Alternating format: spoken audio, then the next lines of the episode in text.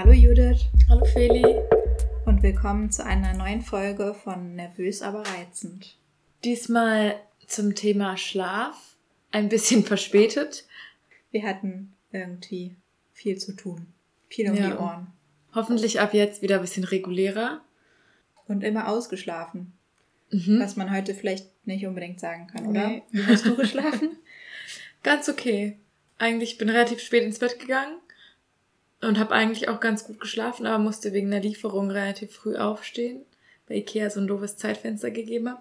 Dann habe ich so von 7 bis 10 Uhr so gesnoost Uh, und das war ein bisschen unangenehm und das merke ich auf jeden Fall und kann mich auch noch an so ganz wilde Träume erinnern, dass so meine Mitbewohnerin bei mir dann im Zimmer stand und war so, die Lieferung ist da. Und dann habe ich direkt davon geträumt. stressig. Ja. Und dann bin ich quasi in meinem Snoosen immer in so ganz leichte Schlafphasen eingetreten, aus denen man eben auch relativ schnell wieder aufwacht. Ja, diese Traumphasen, die so ganz, ganz oberflächlich sind, oder? Genau. Das sind nämlich die sogenannten REM-Phasen. Und unser Schlaf ist generell ganz grob eingeteilt in REM-Phasen und Nicht-REM-Phasen. REM, was heißt das? REM steht für Rapid Eye Movement, also schnelle Augenbewegungen. Äh, Die kann man auch bei Leuten, die schlafen, beobachten, also dass sich dann unter den Augenlidern so die Augen bewegen. Und das, die REM-Phasen sind typischerweise die Phasen, wo unser Gehirn relativ aktiv ist dafür, dass es schläft und wo man träumt. Genau. Obwohl man nicht nur da träumt, aber also auf jeden Fall in den REM-Phasen. da ist das Gehirn auf jeden Fall in so einem Stadium, ähm, was einem wachen Stadium relativ ähnelt. Und das ist charakterisiert von sogenannten Gehirnwellen. Welche gibt's da, Feli? Weißt du, kannst du uns eine Übersicht geben? Na, ich kann erstmal auf jeden Fall sagen, dass das elektrische Wellen sind. Also das Gehirn funktioniert ja mit Elektrizität sozusagen. Also die gesamte Informationsweiterleitung. Und man kann die von außen messen mit einem EEG, einem Elektroenzephalogramm. Da kriegt man so ganz viele Elektroden außen an den Kopf gebappt, weil man ja nicht bei Menschen jetzt in den Kopf irgendwas reinstecken kann, sollte. Mhm. Also, ich habe das selber noch nicht gemacht, aber wenn man sich so Bilder anguckt, dann sieht das total verrückt aus, weil dann so ganz viele, ähm, ja, wie so kleine Knöpfe mit Kabeln dran, überall außen am Kopf befestigt sind. Und über diese Kontakte von außen kann man dann eben die elektrischen Wellen messen. Und die sind verschieden schnell sozusagen, also haben verschiedene Frequenzen. Das heißt, höhere Frequenzen bedeutet, die passieren öfter pro Sekunde und langsamere Frequenzen eben weniger oft. Und ja, höhere Frequenzen äh, sind messbar tagsüber oder eben auch nachts während des Träumens sind sie auch etwas schneller. Und wenn man aber im Tiefschlaf ist zum Beispiel, hat man sehr, sehr langsame Wellen.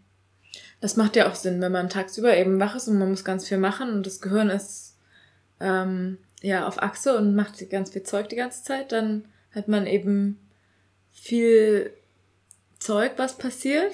Und wenn man eben in der Tiefschlafphase ist, dann ist es eben ganz langsam. Und deswegen waren, glaube ich, auch die WissenschaftlerInnen am Anfang, als sie diese, diese hohen Frequenzen im REM-Schlaf entdeckt haben, so verblüfft, weil es eben einem wachen Zustand so ähnelt von der eben dieser Wellenfrequenz. Aber es passt auch total zu dem, was du eben gesagt hast, dass man nämlich dann ja auch aufwacht und sich dann an die Träume erinnern kann.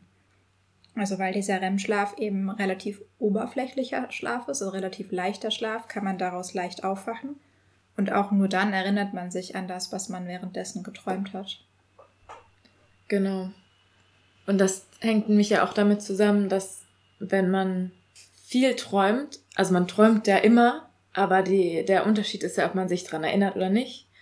Und Leute, die sich eben, die viel träumen und sich eben an viel erinnern, haben eben deswegen eigentlich einen schlechten Schlaf, weil das bedeutet, dass sie öfters über die Nacht hinweg kurz aufwachen aus dem Schlaf und sich in dem Moment erinnern und dann wieder einschlafen, was aber eigentlich für einen schlechten Schlaf spricht.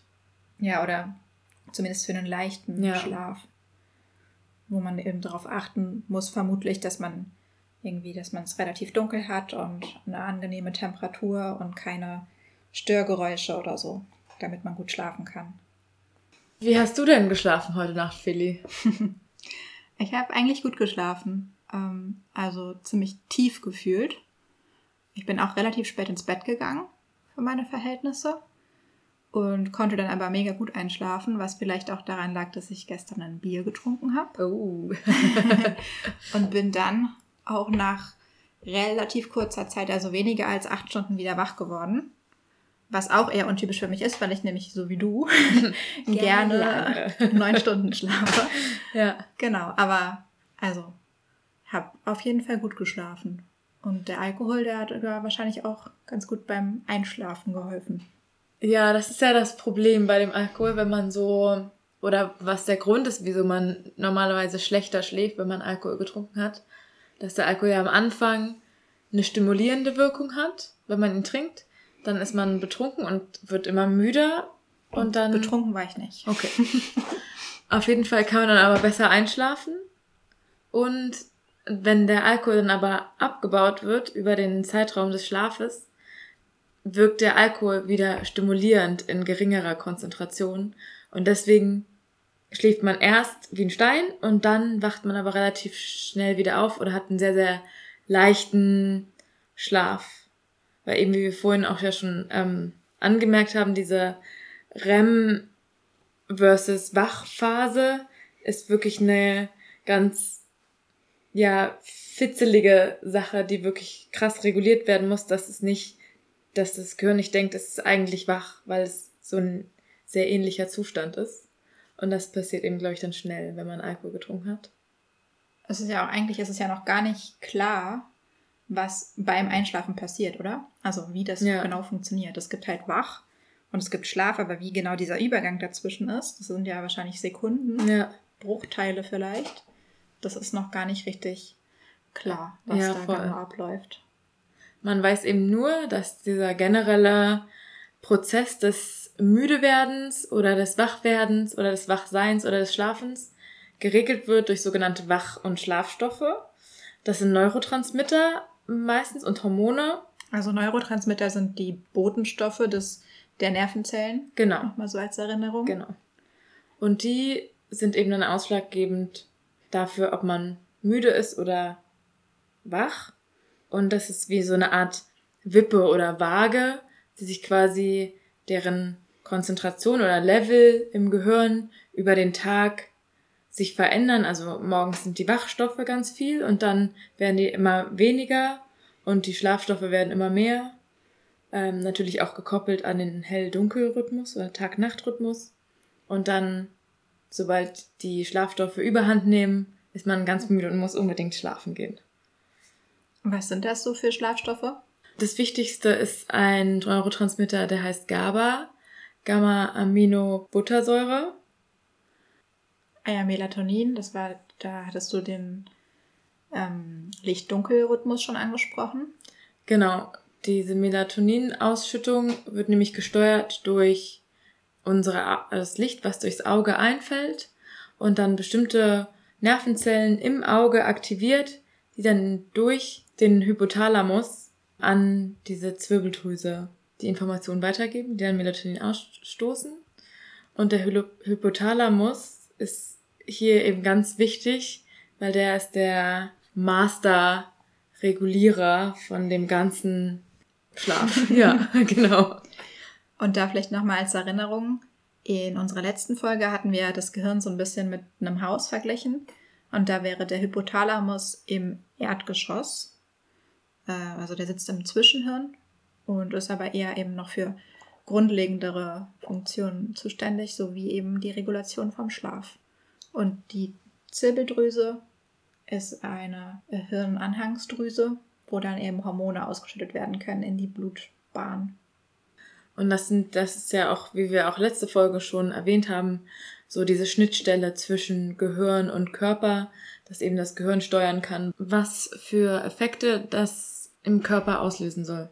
Beispielsweise Adrenalinproduktion, wenn man wegrennen soll.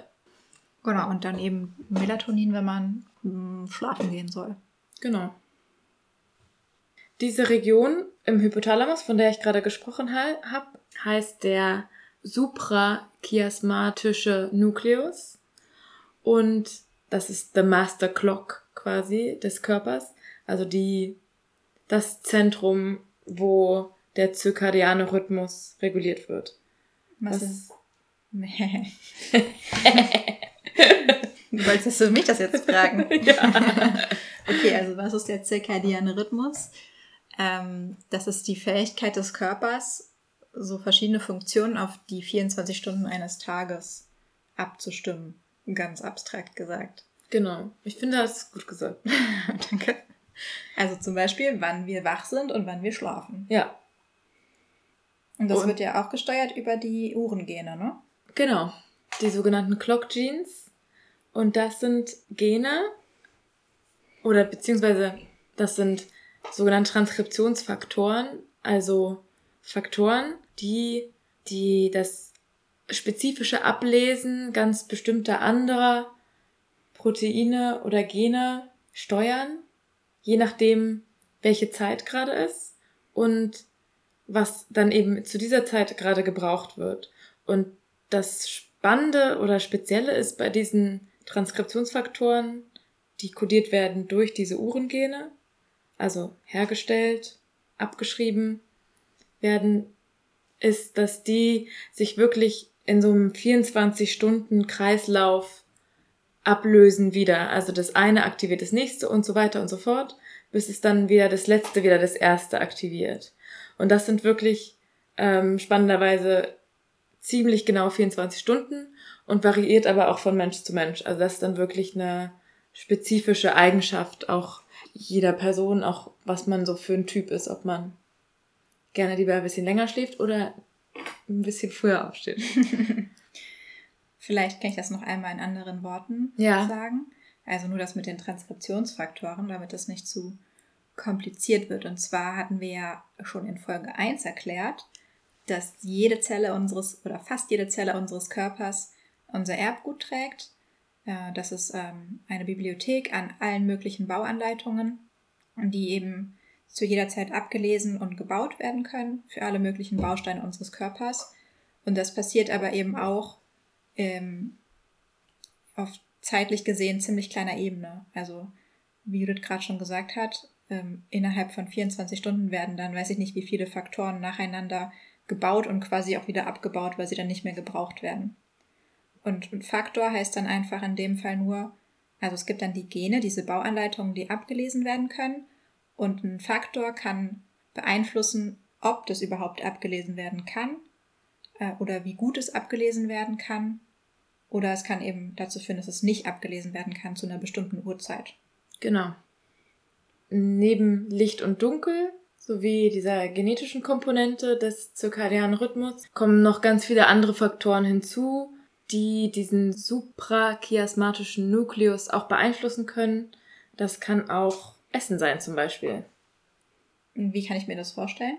Wie kann Essen das beeinflussen? Mm, na, zum Beispiel sagt man ja, wenn man abends schwer isst, dann kann man nicht so gut schlafen. Und sie haben auch festgestellt in Mäusen, wenn man denen diesen suprachiasmatischen Nukleus rausoperiert, dass die, also die können eigentlich dann ihren zirkadianen Rhythmus nicht mehr von alleine kontrollieren oder durch Licht-Dunkel vor allem nicht mehr kontrollieren.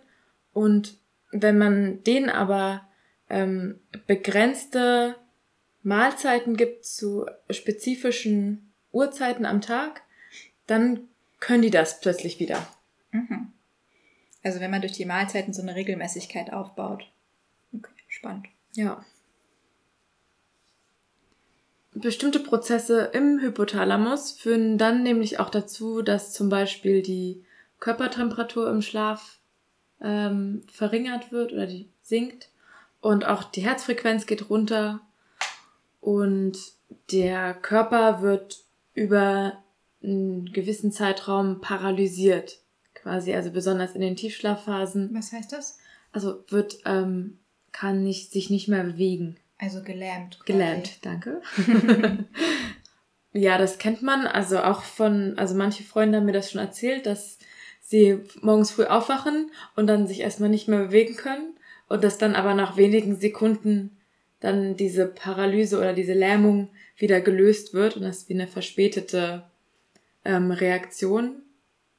Und andersrum kennt man es vielleicht auch beim Einschlafen, dass man wirklich das Gefühl hat zu fallen, also falling asleep und dann tatsächlich zu fallen und das sind so eine Art Muskelzuckungen, die sich eben in dieser Phase, wo der Körper so oder wo man so einschlafen will und so noch nicht weiß, ob man jetzt schläft oder wach ist, dass man dann, dass der Körper dann nicht weiß, okay, ist die Paralyse jetzt oder ist die Einleitung der Paralyse jetzt richtig oder nicht und nochmal so checkt mit dem Körper und dass man davon wieder wach wird, von diesen Zuckungen. Also bevor die Muskeln komplett entspannt sind, dass der Körper sie dann nochmal aktiviert und dadurch zuckt man und dadurch wacht man wieder auf. Genau. Plus hat eventuell das Gefühl zu fallen. Genau.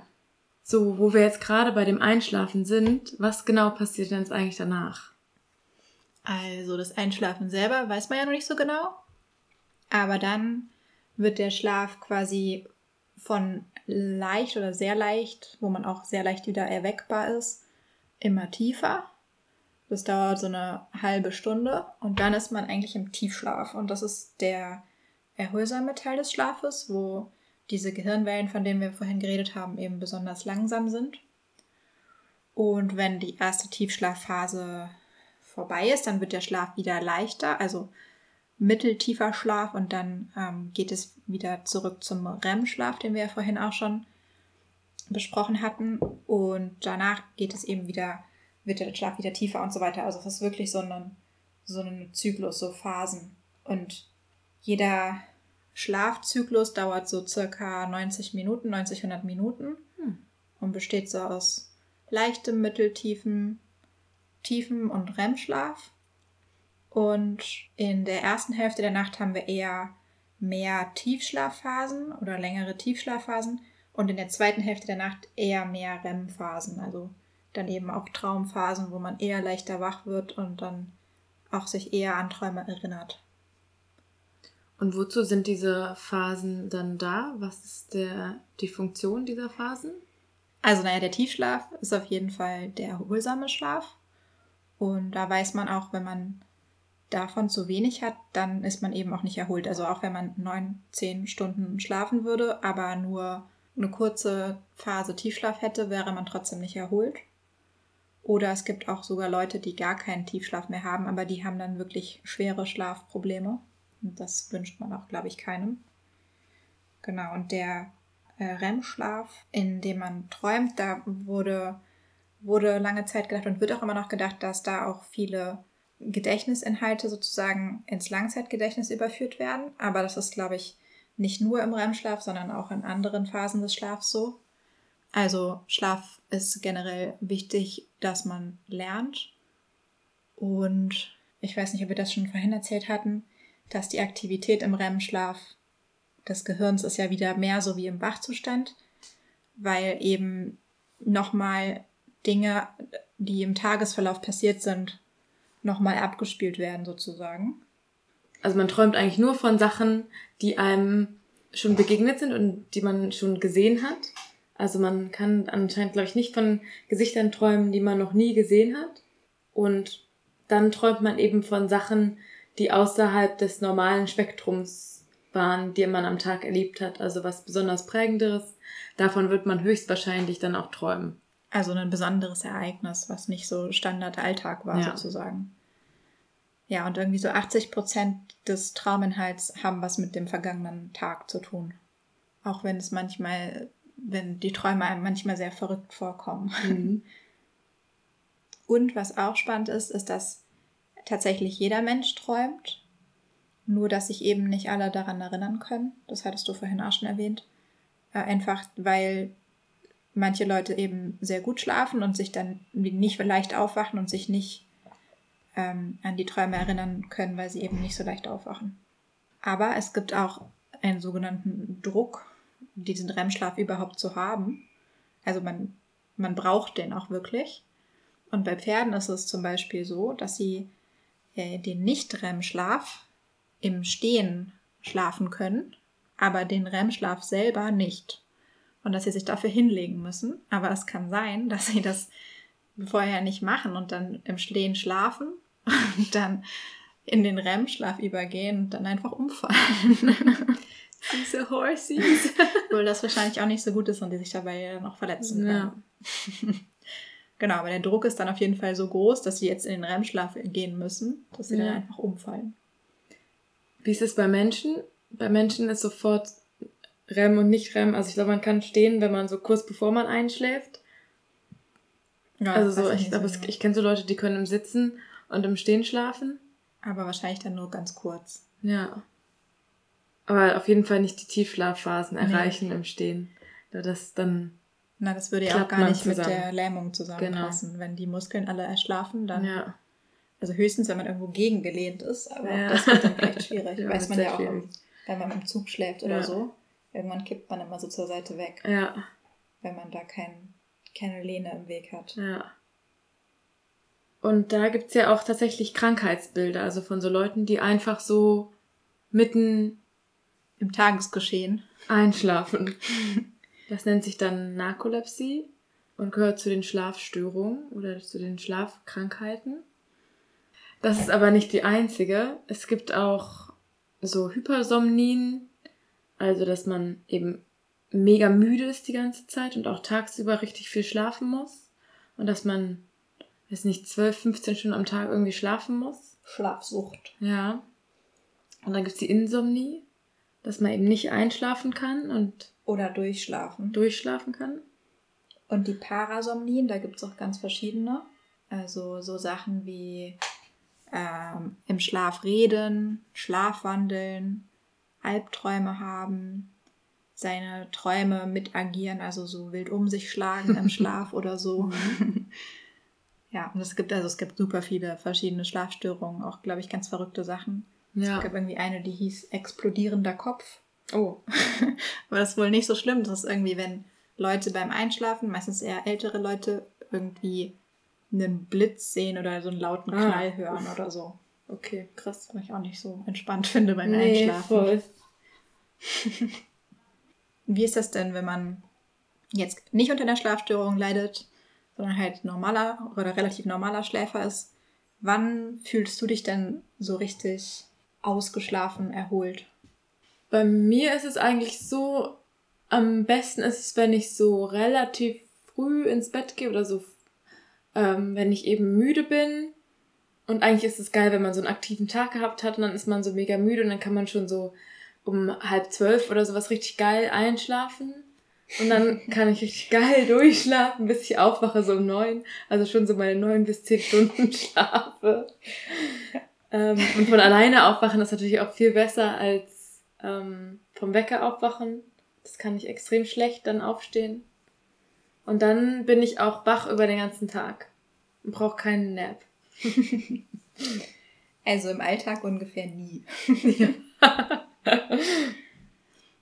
Ja, also das passt auch ganz gut zusammen mit, was so empfohlen ist an der ähm, Dauer des Schlafes. Also für erwachsene Menschen heißt es eigentlich mindestens sieben Stunden pro Nacht. Aber für Leute zwischen 20 und 30 eher so, eher mindestens acht, aber eher so neun Stunden pro Nacht. Äh, damit man dann wirklich erholt ist. Die Anzahl der Stunden, die man auf jeden Fall schlafen soll oder wie viel Schlaf man braucht, verringert sich desto älter man wird. Ja. Und es ist ja auch total mit äh, Lernen korreliert. Also, was eben ein Grund ist, warum wir überhaupt schlafen, ist nämlich, dass wir das am Tag Erlebte ähm, verarbeiten und im Gehirn abspeichern. Und Babys oder Kleinkinder oder Kinder, die müssen eben noch deutlich mehr schlafen, weil sie noch so viel Neues jeden Tag erleben, was sie dann eben im Schlaf verarbeiten müssen. Und das merkt man ja auch bei kleineren Kindern, wenn die in einer neuen Umgebung sind und ganz viel Neues sehen und lernen, dann sind sie meistens besonders müde ja. und schlafen noch mehr. Genau, und andersherum ist es ja auch so, wenn man dann eben als erwachsener Mensch permanent nicht genug schläft, also das bedeutet unter sechs Stunden die Nacht und das über einen langen Zeitraum, dass man dann also erstens Langzeitfolgen davontragen kann, also dass, dass man vermutlich früher stirbt, dass man irgendwelche Erkrankungen bekommt und so weiter. weil Schlaf eben super wichtig ist auch für die Gesundheit. Und Leute, die unter sechs Stunden schlafen, deren Gedächtnis funktioniert nicht mehr so gut. Das heißt, wenn man denen eine Aufgabe gibt, die mit dem Gedächtnis zusammenhängt, dann schneiden sie schlechter ab als jemand, der lange genug geschlafen hat, obwohl die Leute immer noch glauben, dass sie wach wären. Also das ist so ein bisschen entgegensetzt. Leute, die zu wenig schlafen, denken, sie wären immer noch genauso leistungsfähig, wie wenn sie genug schlafen würden, aber sind es de facto nicht.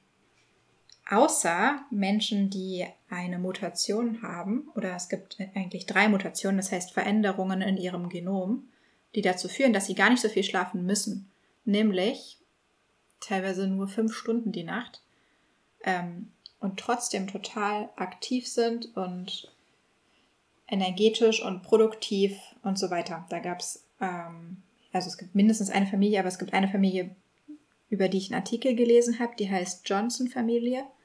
Und die ist auch relativ groß. Das ist eine mormonische Familie. Und da gab es eben immer ein paar Geschwister, die ähm, normal geschlafen haben, also so acht, neun Stunden die Nacht. Und dann aber auch Geschwister, die nicht länger schlafen konnten als fünf Stunden. Also selbst wenn sie gewollt oder gemusst hätten, hätten sie nicht länger als fünf Stunden schlafen können. Und dann nach diesen fünf Stunden aber trotzdem super wach und super aktiv waren und auch tagsüber dann keinen Mittagsschlaf mehr brauchten oder so. Und die leiden dann auch nicht an so Symptomen von Schlafentzug, chronischem nee. Schlafentzug? Nee, gar nicht. Also ja, voll cool. die können, die haben mindestens eine normale Gedächtnisleistung und sind auch meistens so Menschen, die halt ständig was tun müssen. Also die auch irgendwie, weiß ich nicht, Marathon oder Ultramarathon oder so laufen oder ja dann super viel lesen und irgendwie ständig irgendwas Produktives machen. Weil sie ja aber natürlich auch drei, vier Stunden am Tag mehr haben als andere Menschen. Ja. Schön wär's. ja. Ja, das ist auf jeden Fall sehr spannend. Ähm, ja, da kann ich vielleicht noch mal kurz sagen, also bei normalen Schläfern ähm, ich hatte ja vorhin schon gesagt, dass es wichtig ist, dass man eben genug schläft, um eine normale Gedächtnisleistung zu haben und also um zu lernen im Endeffekt. Ähm, und Schlafen und Lernen ist nämlich einfach sehr eng miteinander verbunden. Das heißt, wenn man was lernt und dann direkt danach schläft, kann man sich das Gelernte viel, viel besser merken, als wenn man lernt und danach nicht schläft und vielleicht sogar noch irgendwas anderes macht, was das Gehirn anstrengt. Also so Sudoku. oder Fernsehen oder so. Genau, da gibt es super viele Studien, die auch teilweise schon über 100 Jahre alt sind, wo eben Personen getestet werden. Also sie sollen irgendwas auswendig lernen und dann ähm, dürften manche von den Personen danach schlafen und manche nicht. Und die, die schlafen dürfen, schneiden einfach danach immer besser ab als die, die nicht schlafen durften. Und das ist auch durch alle Altersstufen hinweg, also von Kleinkindern, die irgendwie gerade Worte lernen, bis hin zu Erwachsenen überall in jeder Altersstufe so. Crazy. Voll der krasse Lifehack eigentlich. ja, genau. Wenn man was lernt, dann einfach mhm. danach entweder einen Powernap machen oder abends wiederholen und direkt schlafen. Immer schlafen. ja. Du wolltest eben noch was sagen, glaube ich, zu der, zum Lernen und zu der Länge. Nee, ich wollte vor allem eigentlich nur sagen, dass die, ähm, also chronischer Schlafentzug dann quasi so zu sogenannten sekundären, also zweitrangigen Störungen, die durch Schlafentzug ausgelöst werden, führen. Und das, was am meisten gesehen wird, sind eben so Herz-Kreislauf-Erkrankungen oder auch äh, Depressionen. Ja, so. ja, man kann es aber auch ja kurzfristiger sogar sehen. Mhm. Also wenn man halt zu wenig schläft, dann wird man ja auch schneller krank. Ja. Dann kriegt man halt schneller irgendwie einen Schnupfen oder so. Mhm.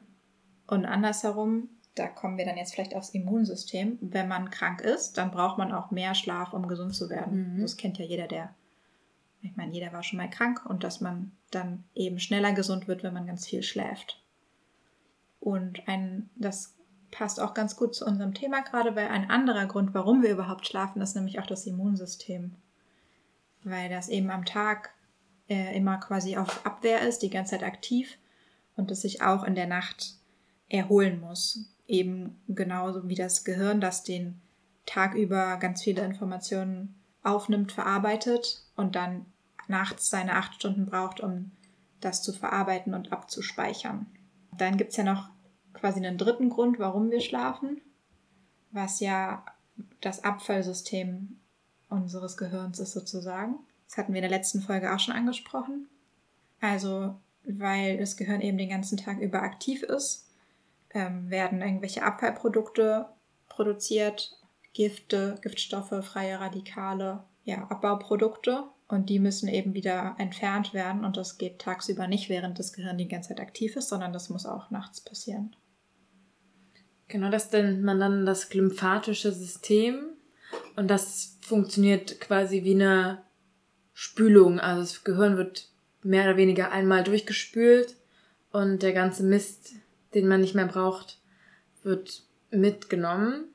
Wenn das nicht mehr richtig funktioniert, dann sieht man das auch in bestimmten Krankheitsbildern, wie zum Beispiel Alzheimer, wo dann diese Proteinaggregate oder diese Proteinablagerungen mhm. nicht mehr richtig abtransportiert werden und dann eben eine giftige Wirkung haben für die Neuronen und die müssen dann sterben. Okay, also man merkt vielleicht, dass wir beide jetzt auch schon ein bisschen müde werden. Ja. Deshalb kommen wir jetzt mal zu unseren letzten Themen, würde ich sagen. Judith, du wolltest noch erzählen, also jetzt haben wir die ganze Zeit über Schlafen geredet.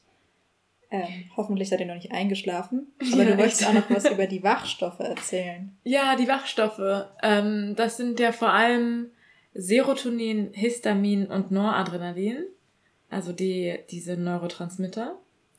Und da will ich auch gar nicht zu sehr ins Detail gehen. Auf jeden Fall, was aber ähm, ganz spannend ist, ist, dass man das ja eigentlich kennt von so Antihistaminika, also Allergietabletten, dass wenn man die nimmt, dass man dann müde wird. Also es ist quasi. Es wirkt dem Wachstoff entgegen. Genau. Also die blockieren die Rezeptoren, also die Andockstellen für Histamin werden blockiert, dann kann Histamin nicht mehr das machen, was es eigentlich machen will. Und dann wird man müde. Also wenn man nicht schlafen kann, dann die Allergietabletten nehmen. Jetzt sind wir doch schon wieder beim Schlafen. Ja. Dann kann ich jetzt auch noch schnell meinen Fun Fact erzählen, bevor wir fertig sind. Ja, die Delfine. ich habe jetzt habe ich vorhin schon von Pferden erzählt, jetzt erzähle ich noch was von Delfinen. Mhm. Die schlafen nämlich immer nur mit ihrem halben Gehirn oder generell Wale. Und zwar ist es so, dass dann eine Hälfte des Gehirns schläft und die andere Hälfte wach ist und das dazugehörige Auge auch offen und die schwimmen dann, also schwimmen dann relativ wenig, aber schwimmen dann so ein bisschen im Kreis und das quasi nach außen gerichtete Auge ist dann das, was offen ist und rum, drumherum schauen kann, was da so passiert und ob man vielleicht aufwachen sollte.